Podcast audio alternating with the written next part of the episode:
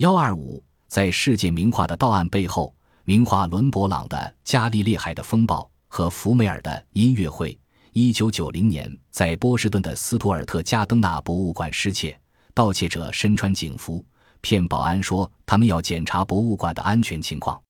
这两幅作品都没有标价。克利姆特的女人画像，一九七七年二月从意大利的皮亚琴察艺术画馆内失窃，价值二百万美元。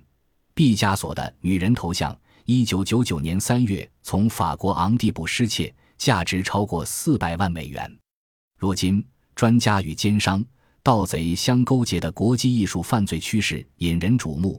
对此，英国苏格兰对当今世界的艺术经偷窃犯罪进行了透彻的分析。首先是犯罪的目的有三种：一是为了充实日本或者南美巨额私人收藏；二是精神失常的复仇者复仇；三是勒索保险公司。比如说，法国南部曾发生过三起重大盗画案。结果都是马赛和一个科西嘉集团干的，目的就是要从保险公司那里勒索一笔巨额赎金。在被盗的六十余幅作品中，除了两幅画外，全都被追回来了。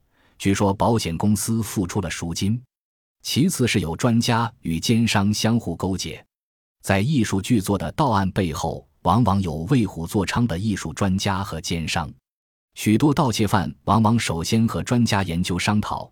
精心选择目标，还有许多欧洲商人为虎作伥，负责将被盗的艺术画作商品化。正是由于有市场，所以才有犯罪分子的活动。